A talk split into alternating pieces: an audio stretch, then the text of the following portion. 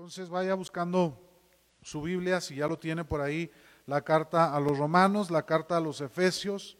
Vamos a comenzar leyendo eh, la carta a los romanos en el capítulo 8. Por ahí, hermano, este, vamos a estar eh, proyectando algunas de las citas bíblicas que, que, vamos a estar mencionando. La mayoría de las citas bíblicas que yo le voy mencionando las vamos a ir poniendo ahí en su pantalla. Este, por ahí Dani me va a estar apoyando para que él eh, le vaya poniendo en tiempo las, las diapositivas. Eh, y vamos a darle lectura a cada uno de estos pasajes de la palabra de Dios. Eh, primero vamos por ahí a Romanos, la carta a los Romanos, en el capítulo 8, versículo 30, dice la palabra de Dios en el nombre del Padre y del Hijo y del Espíritu Santo. Y a los que predestinó, a estos también llamó, y a los que llamó, a estos también justificó, y a los que justificó, a estos también glorificó, dice la palabra de Dios. Vamos a ir a, la carta a los Efesios en el capítulo 1, versículo 5, dice la palabra, eh, en amor, habiéndonos predestinado para ser adoptados hijos suyos por medio de Jesucristo, según el puro afecto de su voluntad, dice así la palabra de Dios. Y acompáñeme a, la última de nuestras lecturas en la carta de Pedro, la primera carta de Pedro. Vamos a leer eh, el capítulo 1, versículo 2, dice la palabra de Dios, elegidos según la presencia de Dios, Padre, en santificación del Espíritu, para obedecer y ser rociados con la sangre de Jesucristo gracia y paz os sean multiplicadas. Vamos a hacer una oración, hermanos, para que sea el Señor hablando a nuestras vidas esta tarde. Señor, te damos gracias por la palabra que has traído, Señor, a nuestros corazones. Gracias, Señor, porque sabemos que tú estás aquí en medio de nosotros, que tú, mi Dios, estás tratando, hablando, Señor, a nuestros corazones en cada uno de nosotros. Yo te ruego que esta palabra que vamos hoy a, tratar, Señor, seas tú hablándonos, Señor, seas tú mostrándonos tu voluntad. Mi Dios, nosotros eh, queremos caminar en la palabra, queremos caminar sanamente, sabiamente en tu palabra, en tus mandamientos, Señor. Te rogamos que nos des de tu sabiduría, de tu revelación y que, mi Dios, que cada semilla que sea sembrada en cada corazón pueda dar fruto al ciento por uno en el nombre de Jesús. Amén y amén. Hermano, déjeme decirle que eh, la clase del día de hoy eh, es una clase muy interesante y, ojalá y puedan conectarse eh, más de nuestros hermanos. Es una clase muy, muy interesante. Vamos a ver temas muy interesantes para nosotros de doctrina. Vamos a leer algunos pasajes de la palabra de Dios y, será bueno que cada uno de nosotros prestemos atención, hermanos, a la enseñanza. Yo le pido que, quite eh, por ahí el WhatsApp, que no le haga caso, no le haga caso a, a, otras redes sociales, no le haga caso a lo que está en su entorno. Es más, si hay alguien por ahí que, que está con usted, dígale, vamos a escuchar la enseñanza, no me hables por los próximos 45 minutos y vamos a prestar atención a lo que la palabra de Dios quiere hablarnos esta noche. Muy bien, hermanos. Vamos a hablar hoy, nuestro tema es el nuevo calvinismo. Este, este tema, hermanos, eh, pues sin duda alguna eh, ha sido controversial porque eh, cuando hablamos de calvinismo nos vamos a, a, a prácticamente enseñanzas que muchos de nosotros consideramos eh, antagónicas o controversiales a la, doctrina que nosotros tenemos, a nuestra fe, y, pero vamos a hablar paso a paso respecto a ello, hermanos, porque a lo mejor ahorita, eh, antes de iniciar esta clase, nosotros pensamos y decimos, ah, sí, eh, esa doctrina es eh, antagonista a la, doctrina o a la sana doctrina o a, lo que nosotros creemos, y vamos a ver si es así. A lo mejor tenemos un pensamiento equivocado en, algunas, en algunos aspectos y en algunos otros no, no tanto, pero vamos a ver paso a paso qué nos dice la palabra de Dios. ¿Qué vamos a ver en esta clase el día de hoy, hermanos?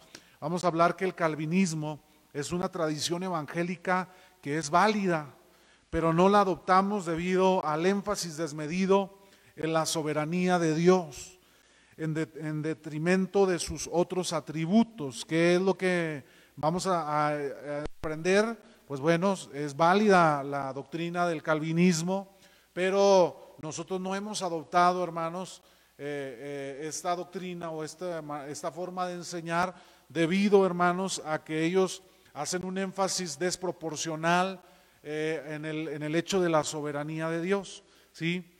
Y entonces los demás atributos de Dios los hacen, eh, en, la balanza los inclinan más hacia abajo y hacen pesar más, ¿verdad? El atributo de la soberanía de Dios. Bueno, hermanos, vamos a empezar primero tratando de, saber qué es el nuevo calvinismo, ¿sí? Eh, el nuevo calvinismo, hermanos, eh, debe de usted saber que a lo largo de la historia, eh, incluso este nombre calvinismo proviene de Juan Calvino, este hombre que, al que le asignan o al que le, dice, al que le dan mérito respecto a esta, esta enseñanza, pues cabe resaltar, hermano, que en sí no, no, no fue él, él quien planteó esta doctrina o esta enseñanza, sino todavía aún más atrás provienen estas enseñanzas desde este San Agustín de Hipona, por ejemplo, él tenía o planteó muchas de las enseñanzas, la gran mayoría de las enseñanzas que Juan Calvino vino a reforzar o a enseñar, ¿sí?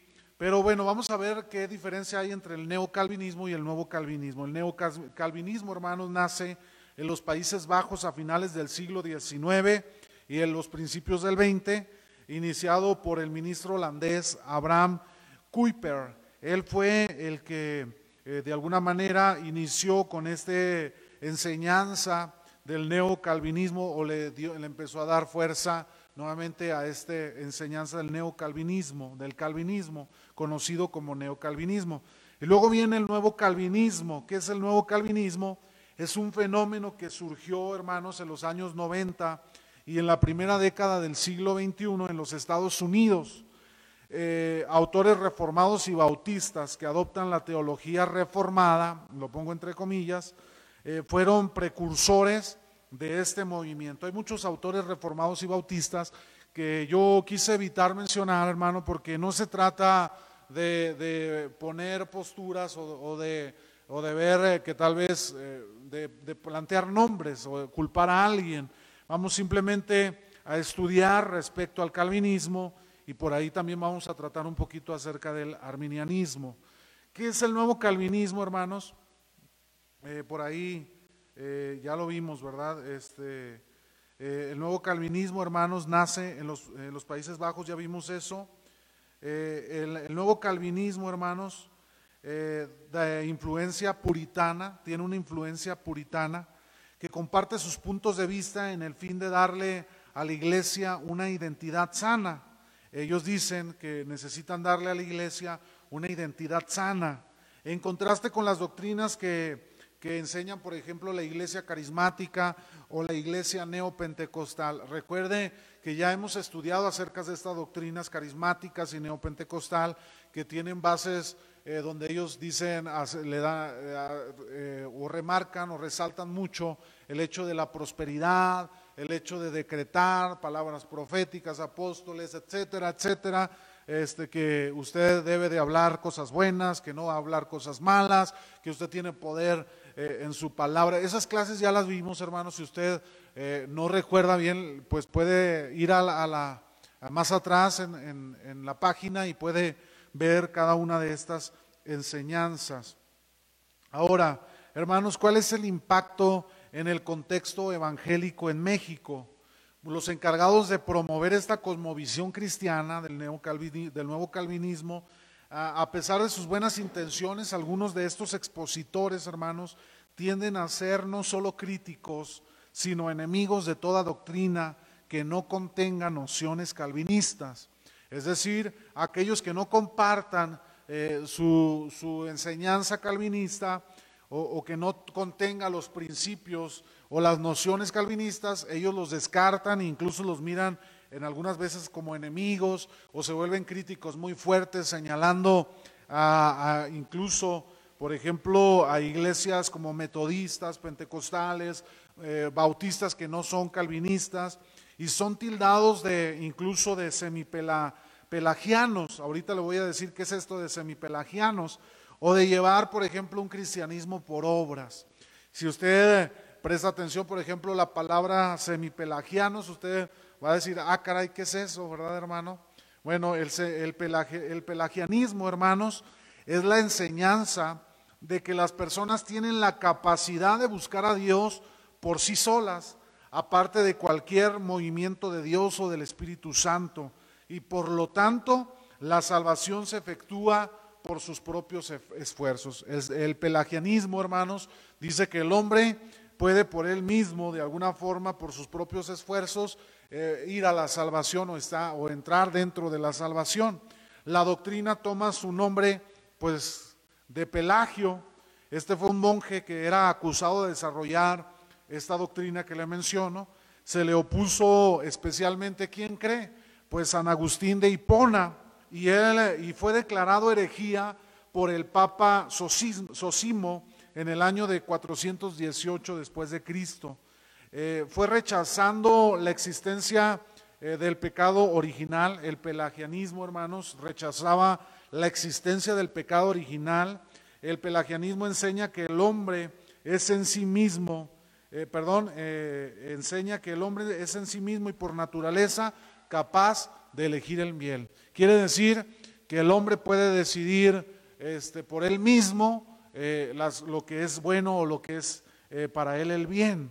Esto es lo que enseña el pelagianismo. Entonces, el semipelagianismo pelagianismo, mire, parece trabalenguas esto, eh, en sí eh, comparte que ya sea que creen en el pelagianismo o creen a medias verdades o a medias tintas el pelagianismo.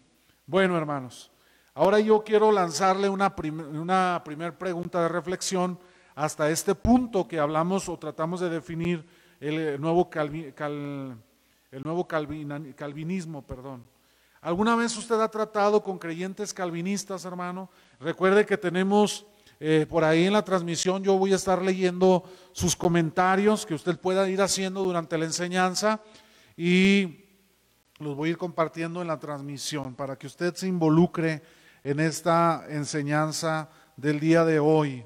¿Sí, hermano? Entonces, ¿alguna vez usted ha tratado con algún creyente calvinista, hermanos? ¿Y cómo ha sido su trato con ellos? A lo mejor usted dice, no, yo me agarré este, a, ahí eh, este, a dimes y diretes y hablar y contradecir y, echar abajo y etcétera. Este, yo no sé de qué manera a lo mejor usted ha tratado a los calvinistas, aquellos que llegan y, del calvinismo, calvinismo radical diciendo una vez salvos, siempre salvos, o todas este tipo de doctrinas, y le, empiezan a compartir, por ejemplo, sus cinco puntos doctrinales, y le empiezan a decir también acerca de, de, todas estas partes de la doctrina como la depravación total y ya empieza usted a, alegar o etcétera.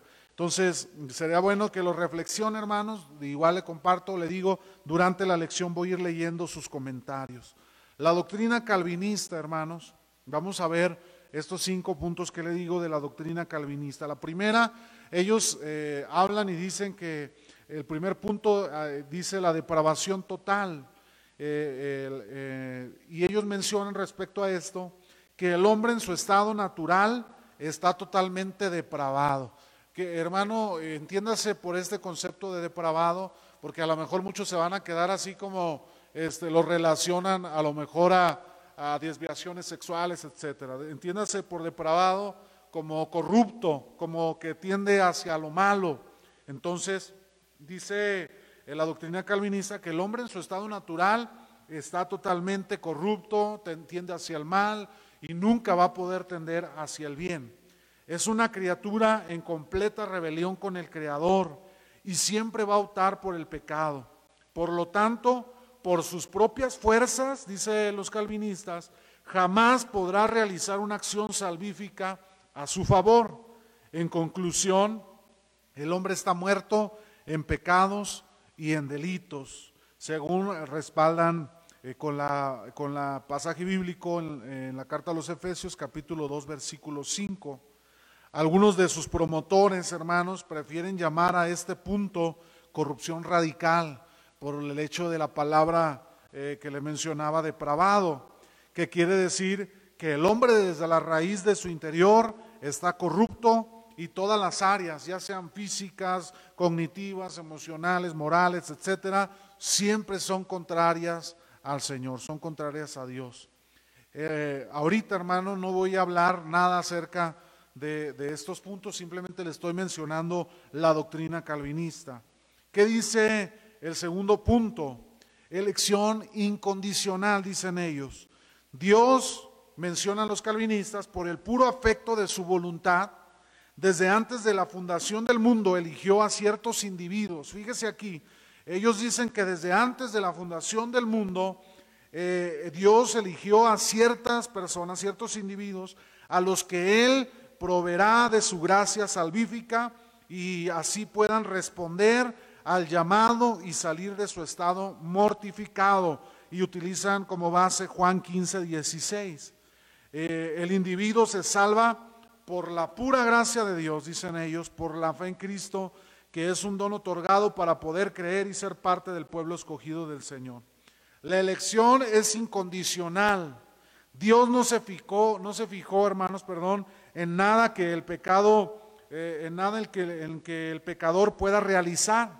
La confesión fe, de fe del credo cristiano protestante calvinista de Westminster dice, eh, esta es una confesión de fe eh, en esa región de Westminster, dice, por el decreto de Dios para la manifestación de su gloria, algunos hombres y algunos ángeles son predestinados para vida eterna y otros para muerte eterna. Eso dice la doctrina calvinista. Ahora vamos a ir al punto 3. Le recuerdo los puntos. El primero habla de depravación total. El segundo, elección incondicional. Dios eligió a cada uno como Él quiso, ¿verdad? Algunos para muerte, a otros para vida eterna. Punto 3, expiación limitada o particular. Expiación limitada o particular. ¿Qué dice esta doctrina? Si Dios escogió a ciertos hombres para salvarse, entonces Cristo no pudo haber muerto por todos los hombres, sino solamente por sus elegidos. Algunos calvinistas no optan por la terminología de expiación limitada y admiten que la eficacia de la expiación es ilimitada pero al saber sus beneficios aplicados solo a algunos, entonces su mejor, es mejor utilizar el concepto de una expiación particular que se hace eficaz solo para los que Dios ha elegido. ¿Qué quiere decir este punto, hermanos? Que Dios ha dado expiación, no, la expiación no es para todos, sino para quienes, para los que Dios ha ya escogido desde antes de la fundación del mundo. Punto número cuatro, gracia irresistible. Ellos dicen, la gracia cuando viene de Dios y si Él es soberano, es imposible que pueda ser rechazada la gracia del Señor. La gracia ha de tener siempre su correspondencia a quien es dada. Se le podría llamar a esta, también a esta doctrina, llamamiento eficaz que es, por todo, que es para todos los elegidos, a todos los que Dios ya escogió para vida eterna. El predestinado que fue electo, tarde o temprano, va a responder irresistiblemente a la gracia de Dios, pues nadie es capaz de decirle que no al Señor eh, Dios Todopoderoso. Ellos dicen, como Dios es soberano, Él ya escogió algunas personas para, para vida eterna, por lo tanto, en algún determinado momento de su vida en este mundo, la gracia de Dios vendrá y como Dios es un Dios soberano, soberano, perdón, esa gracia es irresistible. Nadie puede resistirla, nadie puede rechazar esa gracia. El punto número 5 de la doctrina, preservación de los santos, dice que los elegidos serán preservados por Dios hasta el final. Y no es posible que ellos apostaten, pues su llamamiento es eficaz. Filipenses 1.6 es el estandarte de esta doctrina. Los calvinistas con buena razón, con buena razón, perdón, niegan que esto sea un salvo siempre salvo, en el sentido peyorativo, aunque es verdad que, genuina, que el genuinamente salvo nunca se perderá, las obras y la santidad son necesarias ya que muestran la elección verdadera y esto de una u otra manera hacen preservar al creyente hasta su partida de este mundo. ¿sí? Los, eh, dice esta doctrina entonces que los elegidos van a ser preservados por Dios hasta el final, independientemente de lo que suceda o de lo que pase. en, la doctrina calvinista dicen, si Dios ya te predestinó, si ya la gracia llegó a tu vida, entonces Dios te va a preservar hasta el final de, los, de los, tiempos, al final de tu vida, tú ya eres un predestinado. Esto enseña estos son los cinco eh, bases o fundamentos de la doctrina calvinista. Yo le hago una pregunta de reflexión, amada iglesia, y yo le invito a la iglesia, a los que están sintonizando la transmisión, que participe en esta enseñanza. ¿Cómo puede saberse, según la doctrina calvinista, que un cristiano no puede perder, eh, no puede perder la salvación? ¿Cómo puede saberse, según la doctrina calvinista, que un cristiano no puede perder la salvación. Pues ya ellos dicen que si usted, Dios lo predestinó, que ya si, ya llegó la gracia a su vida y como la gracia es irresistible, usted no le puede decir no a Dios, entonces Dios lo va a preservar hasta el final. Dios lo va a guardar hasta el final. Entonces le invitamos, hermano, para que usted pueda comentar en, la, en la clase, hermano, su opinión. Ahorita vamos a continuar con la enseñanza, pero igual le digo, usted puede hacer su comentario y yo lo leo durante el periodo que vamos avanzando en la, en la, en la transmisión, aquí en la enseñanza. Vamos a responder a este alto calvinismo, hermano. Le vamos a dar respuesta a cada uno de estos puntos doctrinales de la, del calvinismo. Vamos a hablar primero de la depravación total. Ellos, recuerda, mencionan, el hombre está por naturaleza, eh, atiende a la corrupción, al pecado, a la maldad, y, por él mismo no puede venir, no puede hacer nada por eh, ser salvo, por la salvación.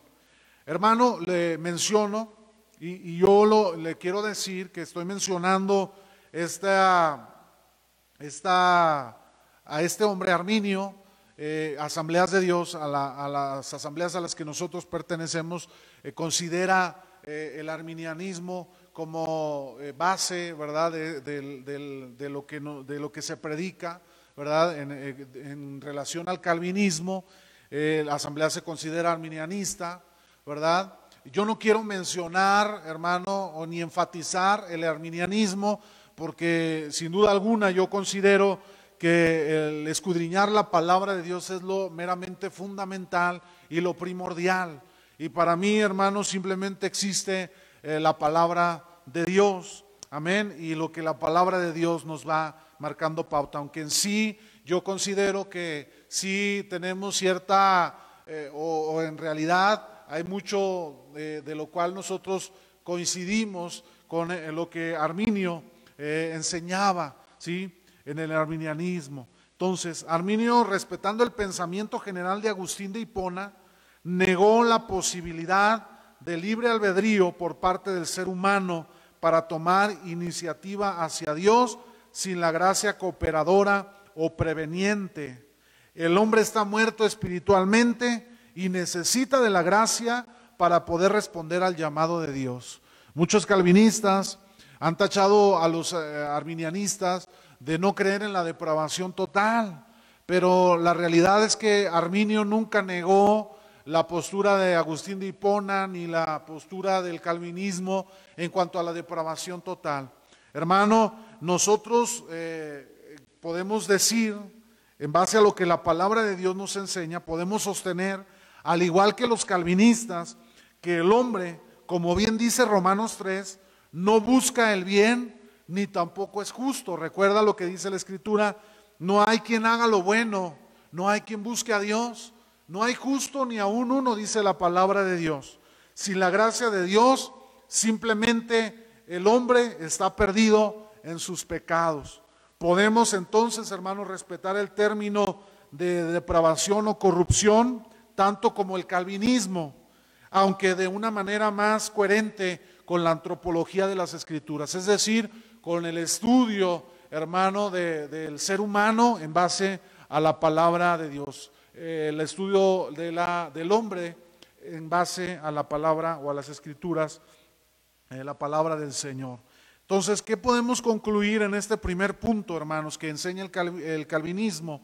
Que tanto el arminianismo, hermanos, considera que la depravación total eh, es, la, es verdad, eh, es decir, tienen eh, empatía o, comparten el mismo pensamiento el arminianismo y el calvinismo. El hombre por sí mismo, hermano, no podemos, no puede hacer nada respecto a su condición. Nosotros no podemos, hermano, eh, de ninguna forma y de ninguna manera podemos nosotros hacer algo por salvarnos a nosotros mismos. Vamos a pasar, hermano, ahorita mencionamos en el punto número uno, Romanos 3, incluso en el Antiguo Testamento, en uno de los salmos menciona esto que yo le decía, no hay justo ni aún uno, no hay quien haga lo bueno, no hay quien busque a Dios por él mismo. Necesitamos la gracia del Señor. Eh, el segundo punto, ellos dicen eh, en, el, en, el, punto número dos, elección incondicional, ¿recuerda? Bueno, eh, nosotros vamos a decir, en este punto vamos a contradecir al calvinismo, porque nosotros creemos, hermano, en base a lo que la palabra de Dios nos enseña, que se puede tener, que hay una elección condicional. Y es más sólido en base a la palabra de Dios, a la escritura, hermanos, poner énfasis en la fe en Cristo cuando hablamos de la doctrina de la salvación. Eh, y aquí lo voy a mencionar a lo mejor algo que no, no todos comprenden o no todos han tenido esta oportunidad de estudiarlo, pero a diferencia de los decretos supralapsarianos que dejan a la fe en segundo lugar, este, mire, ¿qué son estos decretos supralapsarianos? Quiere decir que en sí el, calvinarismo comparte esto. Hermanos, ellos dicen que si Dios desde antes de la fundación del mundo, Él ya eligió a quién salvará, quiénes serán los salvos para vida eterna, quiénes serán los que ya están destinados a la muerte eterna. Entonces nosotros sostenemos que el primer decreto de Dios fue preparar a su elegido a Jesucristo para morir y luego por medio de la fe, hermanos, eh, en Él todo hombre sea salvo. Ahorita lo vamos a comprender mejor eh, en este punto. ¿Por qué, hermano? Elección condicional. Ellos dicen es incondicional porque Dios ya eligió quienes, a quienes salvará. Y entonces, por lo cual, hermano, ya la fe en Cristo ya pasa a un segundo término. ¿Por qué? Porque Dios ya escogió. Dios ya decidió quién salvará porque Él es soberano y todopoderoso, por lo cual la fe pasa a un segundo término. Y en el caso, hermano, de lo que la Biblia enseña, no, podemos sostener que el primer decreto de Dios primero fue eh, centrar o elegir a Cristo como el medio por el cual eh, escogería a los salvos eh, por medio de la fe. ¿sí? Entonces hay una diferencia entre el calvinismo y, lo que la palabra de Dios, podemos decir, enseña. ¿sí? Ahorita vamos a despejar las dudas con respecto a los pasajes que vamos a ir leyendo. Dice Primera de Pedro, capítulo 1, versículo 18 al 21, dice, sabiendo que fuisteis rescatados de vuestra vana manera de vivir, vuestra vana manera de vivir, la cual recibisteis de vuestros padres, no con cosas corruptibles como oro o plata, dice la Biblia, sino con la sangre preciosa de Cristo, como de un cordero sin mancha y sin contaminación, ya destinado, ¿quién? Cristo Jesús, desde antes de la fundación del mundo, pero manifestado en los posteriores tiempos por amor de vosotros, dice la Biblia, y mediante el cual creéis en Dios, quien le resucitó de los muertos y le ha dado gloria para que vuestra fe y esperanza sean en Dios. Dice la Biblia, ya destinado Cristo desde antes de la fundación del mundo, pero manifestado en los posteriores tiempos por amor de, vosotros, por amor de usted y por amor hacia mí. Y dice en el versículo 21, y mediante el cual creéis en Dios. El calvinismo dice, eh, Dios eligió a los que habían de ser salvos y entonces ya la fe pasó a un segundo término, hermano, porque eh, sí, la gracia vendrá, pero yo, Dios ya decidió a quién elegir, a quién escoger, a quién salvar, y por lo tanto la gracia irresistible, pues ya Dios ya los eligió y tienen que ellos eh, aceptarlo, porque Dios así ya lo determinó en su soberanía. ¿sí? Eh, el arminianismo y lo que la palabra de Dios, yo puedo concluir, hermano, dice, es que Dios escogió al Salvador, a Cristo Jesús, desde antes de la fundación del mundo, y entonces la fe, el factor importante eh, en la vida, eh, la salvación del hombre, y por lo tanto Dios escogió a los que habían de ser salvos basado en el fundamento de la fe en Cristo Jesús. Ahorita, más adelante, vamos a entender mejor este aspecto. Efesios capítulo 2, versículo 8 dice, porque por gracia sois salvos por medio de la fe. ¿Por qué somos salvos, hermano? porque Dios nos escogió, no dice por gracia de Dios, por medio de la fe en el Señor. Y esto no es de nosotros, sino es un don de Dios dado a cada uno de nosotros. La fe, hermano, no se cuenta como una obra según Romanos 4:5. ¿Por qué? Porque el calvinismo dice, hermanos, que a nosotros, ellos dicen, si, si el arminiano o los que creen eh, diferente al calvinismo, piensan que por el hecho de escoger el, camino del bien o del mal por la obra de la gracia de Dios en, la vida del hombre, le asignan como que nosotros eh, estamos declarando que somos salvos por las obras. Entonces la fe, hermanos, no se cuenta como una obra, según Romanos 4:5. Es decir, creer no es un acto meritorio. Bien dice Pedro, en, la primera carta de Pedro 1.2, que fue, me parece, la que leímos al comienzo, elegidos según la presencia de Dios. Eh, ¿Qué significa esta palabra? Presencia. Hermanos, en el griego la palabra original de presencia quiere decir eh, o se puede traducir como el conocimiento previo de las cosas. Quiere decir, y todos coincidimos, que Dios es un Dios omnisciente. Esta palabra quiere decir, Dios es el único que tiene esta cualidad de omnisciente, omnipresente y omnipotente. Omnisciente es que Él todo lo sabe. Él tiene el conocimiento de todas las cosas, pasado, presente y futuro, la eternidad. Él tiene todo el conocimiento en Él. Por lo cual, hermanos, es más sostenible en base a la palabra de Dios en nosotros decir que Dios escogió a los que habían de ser salvos teniendo como parámetro la presencia de Dios. Quiere decir que Dios conocía eh, todas las cosas, el futuro. Él ya sabía, o él ya sabe, hermanos, quienes negarán eh, eh, la fe en Cristo quienes aceptarán la fe en Cristo Jesús. Él ya tiene ese conocimiento, quienes les van a rechazar, quién se va a oponer al mensaje, quién va a rechazar a su mensaje y quién lo va a recibir. Por lo cual, en base a ese conocimiento previo que tiene de las cosas, Dios hizo una predestinación. ¿Se entiende hasta aquí la enseñanza, hermanos? Si, si me puede indicar ahí en los comentarios, si me expliqué claramente. Entonces, nosotros creemos que Dios no escogió a, como, en su soberanía como Él quiso, en el hecho de decir yo salvo a este y, no me importa eh, el otro, eh, yo ya elegí a unos para salvación y a otros para muerte. Dios dice, en base al conocimiento, la Biblia dice, en base al conocimiento que Dios tiene de las cosas, de lo que va a acontecer, entonces Dios predestina a los que han de ser salvos en el sentido de que Él sabe quién va a rechazar y quién va a aceptar su mensaje. ¿Sí? ¿Queda entendido, hermanos, hasta aquí el punto? Le pregunto a Norma y a Daniel si, he sido claro. o usted me puede decir también aquí en, la conversación, hermano, eh, perdón, en la conversación, en la transmisión, si me, si me doy a entender en el punto. Si somos electos por creer, hermanos, Es lógico que Dios lo supiera de antemano, en lo que yo le explico, ¿no? Él tiene la presencia de todas las cosas. Él sabe quiénes son sus elegidos, porque Él ya sabe quién va a escogerle, quién va a creer en Él. Aquellos que perseveren con la ayuda de la gracia hasta el final. Pero eso no quita que uno que desertó no recibió la salvación o la ayuda de Dios, sino que eligió por sí mismo dejar la fe. ¿Qué estamos diciendo con esto, hermanos?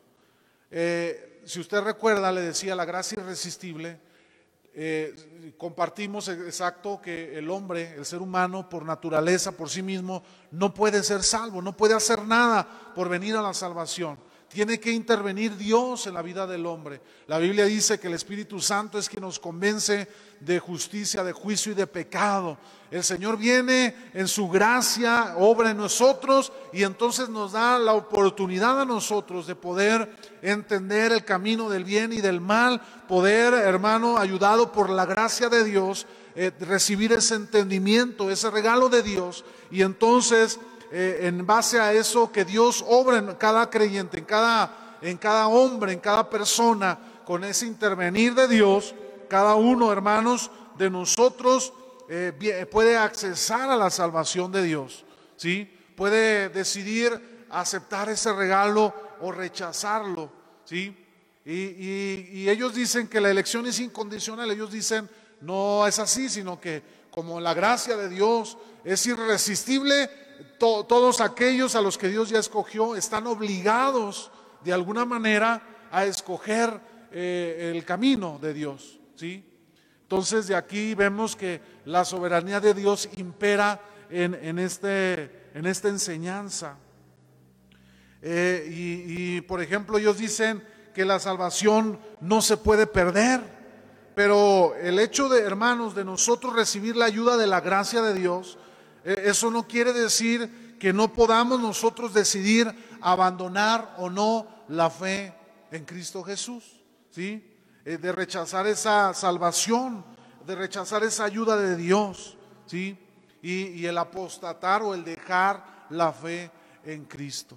Y yo creo, hermanos, a la luz de la Escritura, en base a lo que venimos mencionando y estudiando eh, en lo anterior, es más sostenible, hermanos, creer eh, en, la elección condicional, el, creer en el, otro punto que veíamos que habla de la depravación total, eh, ciertamente es así, en la expiación ilimitada de Dios.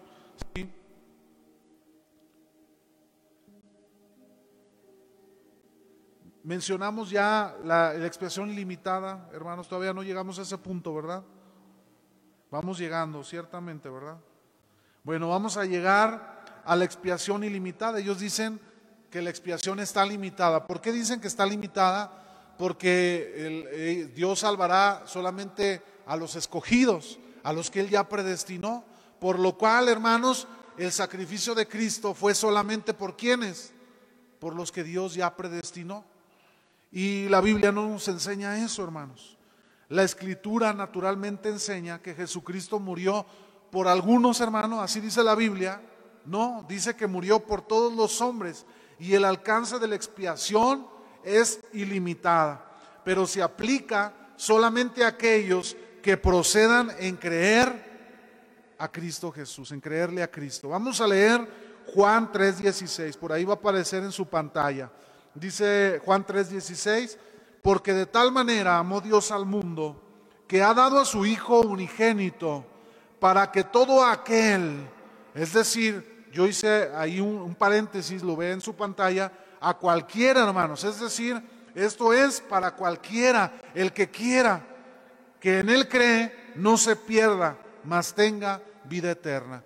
Hermanos, la expiación no es para unos solos, según lo que leemos en la Biblia. La expiación es para el que crea, para todo aquel que quiera creer, que, que crea en el mensaje, que crea en Cristo Jesús. Dice primera carta de Juan, capítulo 2, versículo 2, y Él es la propiciación por nuestros pecados, y no solamente por los nuestros, sino también por los de todo el mundo.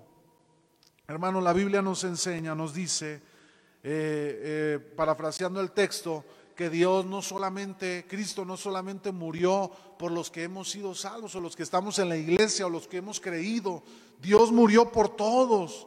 La oportunidad es para todos, pero va a llegar el momento de la gracia a cada uno en, su, en sus tinieblas, en, la depravación, en la corrupción en la, en la que por naturaleza nos encontramos. La gracia llegará y entonces tendremos la oportunidad, recibiremos el entendimiento, la revelación y cada uno decidirá por él mismo, hermanos, si creerá o no creerá en el mensaje de Cristo Jesús. Y entonces Dios, hermanos, escogerá ya en su previo conocimiento de todas las cosas a los elegidos, quién les va, a quienes van a creer, quienes no van a creer. Amén. La Biblia dice en segunda de Pedro 3:9 que Dios no retarda su venida, sino que espera pacientemente a que se arrepientan, pues su deseo es que nadie perezca, sino que todos procedan al arrepentimiento. ¿Cuál es el deseo de Dios, hermano?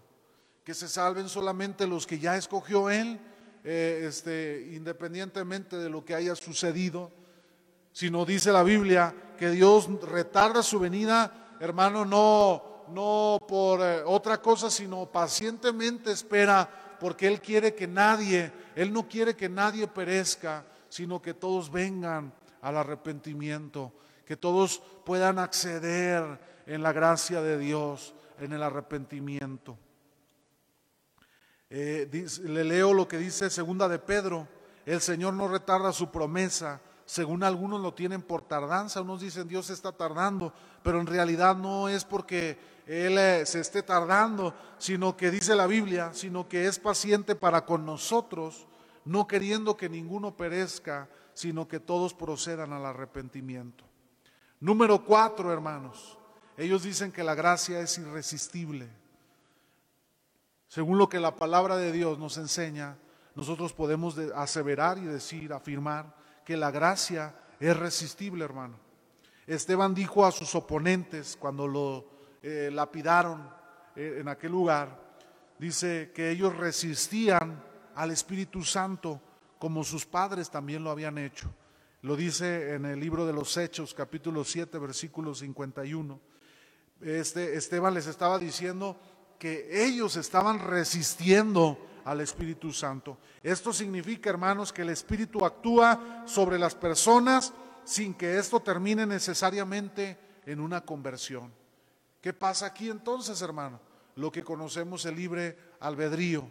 Todos estamos condenados, hermanos, en, una corrupción. Todos somos corruptos como hombres, tendemos al mal, al pecado. Viene eh, el Señor por medio de su gracia, es que podemos recibir un entendimiento, una revelación. Y entonces, hermano, todos aquellos que creen, esa gracia que ellos llaman irresistible, la Biblia nos menciona que esa gracia en realidad es resistible. Porque si no fuera irresistible, entonces ¿por qué resistieron al Espíritu Santo, hermano? Porque entonces la Biblia menciona que aquellos hombres habían resistido al Espíritu Santo. Entonces, hermano, eh, ya en el momento en que la gracia llega, nos revela el camino, usted y yo entonces tenemos el libre albedrío de ya entendido el camino del bien y del mal, de decidir eh, si nosotros creemos o rechazamos esa gracia, hermano. Si es, si es posible rechazar al Espíritu Santo y resistirlo, perdón, si es posible rechazar al Espíritu Santo y resistirlo, entonces, ¿cómo entonces la gracia es irresistible, hermano? ¿Cómo pudiéramos sostener este principio del calvinismo diciendo que la gracia es irresistible? La gracia preveniente, hermano, se hace presente para la salvación de todo hombre, según Tito capítulo 2, versículo 11. Ella lleva al pecador que escuche el Evangelio a venir a la luz admirable. Dice Tito 2.11, porque la gracia de Dios se ha manifestado para salvación a solo algunos hombres, hermano. No, dice la Biblia, a todos los hombres. La gracia de Dios se manifestó para salvación a todos los hombres, dice la Escritura. Quiero leer un par de comentarios, dice la hermana Belia. Así es, Dios sabe quién será salvo, pero antes nos ha dado el libre albedrío. ¿sí? Eh, pensé que había otro comentario, es el comentario que hace nuestra hermana Belia Acevedo. Le, eh, acabamos de leer Tito 2.11, hermanos. Eh, fíjese lo que dice la escritura en Juan capítulo 12, versículo 32. Jesús dice que, y yo, si fuere levantado de la tierra, a todos atraeré a mí, a mí mismo. Si a la atracción, hermano, no se le puede decir no y fuera irresistible, entonces no implicaría este pasaje universalismo, hermano. ¿Qué quiere decir esto? Porque la Biblia dice, y yo si fuere levantado de la tierra, dijo el Señor, a todos atraeré a mí mismo. Y entonces, hermano, si, la, a la gracia o a la atracción, que en este pasaje esa, esa atracción definida como la gracia, eh, no se le puede decir que no y fuera irresistible, entonces el pasaje está diciendo que todo el mundo será salvo, que todos los hombres van a recibir la salvación. Y no es así, hermano. Leímos Juan 3:16, eh, que la salvación es para quién? Para todo aquel que cree en el Señor. Es decir, eh, que basados en la gracia irresistible, absolutamente todos serían salvos, hermano. Y vamos a terminar con el punto 5 de nuestra lección, o el punto 5 de la doctrina del calvinismo. Seguridad en Cristo. Dice, por último, hermanos, sabemos que existe la posibilidad de caer de la gracia de Dios. No podemos olvidar pasajes como, por ejemplo, hermanos, segunda de Pedro 2.1, que describe a los apóstatas, que describe a los apóstatas, perdón, que negarán al Señor que los rescató. ¿Sí? ¿Qué quiere decir, hermano? Existe la posibilidad de caer de la gracia de Dios, porque no olvidamos lo que la Biblia dice, que en, esta carta de Pedro, en 2.1, que dice que los apóstatas negarán al Señor que los rescató. Dice eh, el pasaje literalmente, pero hubo también falsos profetas entre el pueblo, como habrá entre vosotros falsos maestros, que introducirán encubiertamente herejías destructoras y aún, fíjese lo que la Biblia dice respecto a estos falsos maestros, y aún negarán al Señor que los rescató. La Biblia dice que a estos falsos maestros que enseñan falsas enseñanzas, eh, negarán al Señor que también les rescató a ellos atrayendo sobre, sobre sí mismos destrucción repentina. Hermanos, el calvinista considera este punto como una herejía que atenta contra la soberanía de Dios. ¿Por qué? Porque Dios ya escogió a, sus, a los que habían de ser salvos, Él ya dijo quiénes eran para vida eterna y, pues para ellos esto es una herejía. Sin embargo, la escritura es clara con advertencias de caer aún estando en Cristo Jesús. Dios nos da la capacitación espiritual para vencer las artimañas de Satanás y hacer frente a las tentaciones. Pero también sabemos, hermano, que como Pablo debemos poner nuestro cuerpo en servidumbre, no sea que siendo heraldo seamos nosotros eliminados. Dice Primera de Corintios 9:27, sino que golpeo mi cuerpo y lo pongo en servidumbre, no sea que habiendo sido heraldo para otros, yo mismo venga a ser eliminado por el Señor. Eh, también Juan capítulo 15, versículo 4 y, al, eh, versículos 4 al 6, que habla acerca, el capítulo 15 habla acerca de, de los pámpanos y la vid. Dice, la vid que no da fruto en Cristo, aún estando injertada, hermanos, es, es cortada y echada en el fuego. Entonces, hermano, la Biblia nos dice, eh, por, ejemplo, dice, le leo literalmente lo que dice la Escritura, permaneced en mí y yo en vosotros, como el pámpano no puede llevar fruto por sí mismo si no permanece en la vid, así tampoco vosotros si no permanecéis en mí.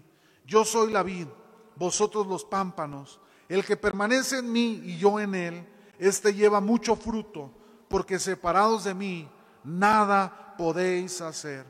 El que en mí no permanece, será echado fuera como pámpano y se secará y los recogen y los echan en el fuego y arden.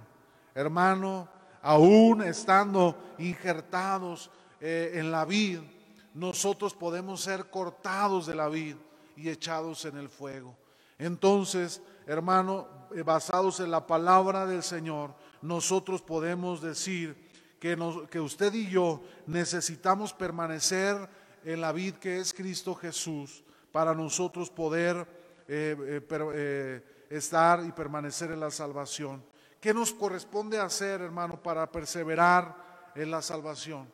¿Qué necesitamos hacer usted y yo? leíamos eh, en el pasaje de Juan, dice por ahí, eh, el que no lleva fruto, eh, dice, como el pámpano no puede llevar fruto si no permanece en la vid, así tampoco vosotros.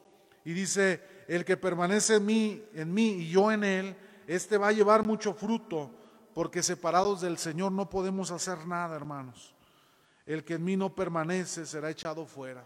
Hermano, ¿qué necesitamos o qué nos corresponde hacer para perseverar en la salvación? Dios nos ha dado su gracia, hemos sido salvos por el Señor. Nosotros eh, coincidimos en que el ser humano por sí mismo no, no puede hacer nada por ser salvo, hermano, pero sin duda alguna nosotros cuando llega esa gracia podemos ver la diferencia entre la luz y las tinieblas, entre el bien y el mal. Hacemos la elección basado en la revelación que el Señor nos ha dado, en su gracia que el Señor nos ha traído, una gracia que puede ser rechazada, resistible, que puede ser rechazada por algunos, ¿sí? ¿Qué nos corresponde hacer? Hermano, hay que guardar la palabra, hay que vivir en la palabra, hay que guardar las enseñanzas de Cristo en nuestra vida. Dice por ahí, eh, manantial de vida, Norma Campos nos dice, Dios nos ayude a no perder nuestra salvación, porque solo seremos salvos aquellos que permanezcamos hasta el fin. Dice la palabra de Dios, este, que el que permanezca hasta el fin, este será salvo. Hermanos, Dios ha obrado en medio de nosotros. ¿Qué podemos concluir? Si quiere hacer algún comentario, hermano, es momento, es tiempo, pero mientras le leo la conclusión, dice, hemos de reconocer que tanto nosotros como los calvinistas somos primeramente cristianos, hermano. Tenemos más coincidencias en nuestra doctrina que diferencias. En lo que debemos mantenernos firmes es nuestra convicción de que es la voluntad del Señor que todos escuchen el Evangelio, que Dios manifiesta su gracia a toda la humanidad, según lo que leímos hace un momento en Tito 2.11, y que todos los que confiesen a Jesús como Señor, ellos serán salvos. Hermano, yo le invito a que usted eh, reflexione en esta enseñanza, en esta palabra, eh, por ahí se quedará grabada la enseñanza, usted puede ir nuevamente a las citas, nuevamente meditar en la palabra de Dios y poder usted orar a Dios, hermano, para que nosotros, lejos de, discutir o de debatir eh, con nuestros hermanos en la fe, eh, que, que, comparten el calvinismo, hermano, nosotros podamos unir fuerzas, hermano, como iglesia de Cristo, para seguir pregonando el mensaje del Evangelio, para seguir predicando su palabra y se siga extendiendo alrededor del mundo. Todos necesitan escuchar el mensaje de salvación. Todos necesitan conocer a Cristo Jesús, hermano, que es el único que puede darnos la salvación y la vida eterna. Eh, vamos a orar amados hermanos, por la enseñanza del día de hoy. Yo le invito para que eh, se eh, medite la palabra, pero también, hermanos, si hay alguna duda, no la haga saber por medio del WhatsApp o por medio de, las transmisiones. Eh, hermano, en las enseñanzas anteriores, vuélvase a, a, meter en ellas, medite en lo que hemos hablado, hermano, reflexione en la palabra, no cometamos el error yo le compartía o le decía en algunas de las enseñanzas que hemos visto del neopentecostalismo, de las nuevas corrientes, de, los decretos, de las palabras, de decir y que entonces va a ser hecho, hermano, o por ejemplo, de, de todas estas enseñanzas que hemos estado analizando y viendo, muchas veces veíamos en unas de nuestras lecciones, las hemos introducido en nuestras iglesias, las hemos incluso hecho parte de nosotros y nosotros nos hemos incluso convertido en algunos de, los que eh, tal vez hemos estado diciendo, hablando, promulgando o, o promoviendo este tipo de enseñanzas o doctrinas equivocadas. Por eso yo le invito a que eh, reflexione en la palabra, que se meta a escudriñar la escritura y que usted, hermano, pueda caminar con convicción no sigamos corrientes, no sigamos costumbres, no porque una iglesia lo hace, nosotros debemos hacerlo. Nosotros tenemos como fuente de nuestra enseñanza la palabra de Dios. Así, hermano, debemos caminar. Dice la hermana Marta Quiñones, que Dios nos dé la gracia para seguir adelante. Eh, eh, gloria al Señor. Hermano, debemos permanecer en el Señor. Dios nos da las herramientas, Dios nos da su gracia. Nosotros necesitamos permanecer. Oremos a Dios para que Él nos sostenga de su mano. Dice la Escritura, el que piensa estar firme, mire que no caiga. Es decir, que nuestra vida siempre, hermano, debemos estar al pendiente de cada uno de los pasos que nosotros estamos dando en nuestra vida cristiana. Pidámosle a Dios esa gracia, como dice nuestra hermana Marta Quiñones, para vivir eh, tomados de la mano de Dios. Vamos a orar juntos por esta enseñanza y también vamos a orar, hermanos, por las ofrendas y los diezmos y las aportaciones. Eh, eh, les recordamos, hermanos, que hay algunos medios por los cuales hemos tratado de proporcionarle para facilitarle el, que usted pueda ofrendar o el que usted pueda cumplir con sus compromisos de aportaciones o, con los diezmos, hermano. Eh, está el número de cuenta que ya le habíamos proporcionado. Eh, y, aprovecho estos tiempos, hermano, de miércoles, porque es en, nuestra enseñanza privada como iglesia. Y, entonces, este, eh, nosotros podemos, hermano,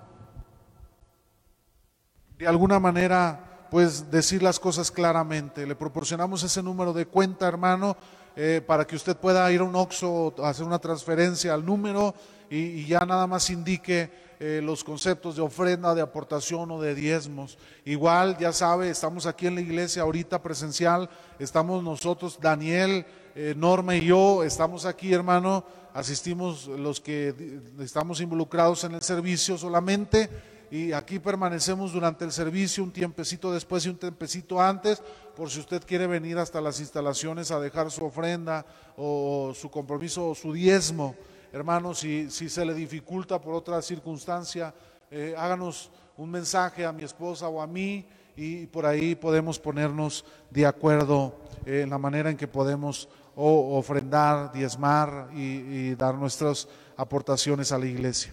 Hermano, oremos a Dios y, luego oramos por nuestras ofrendas. Señor, te damos gracias por esta enseñanza.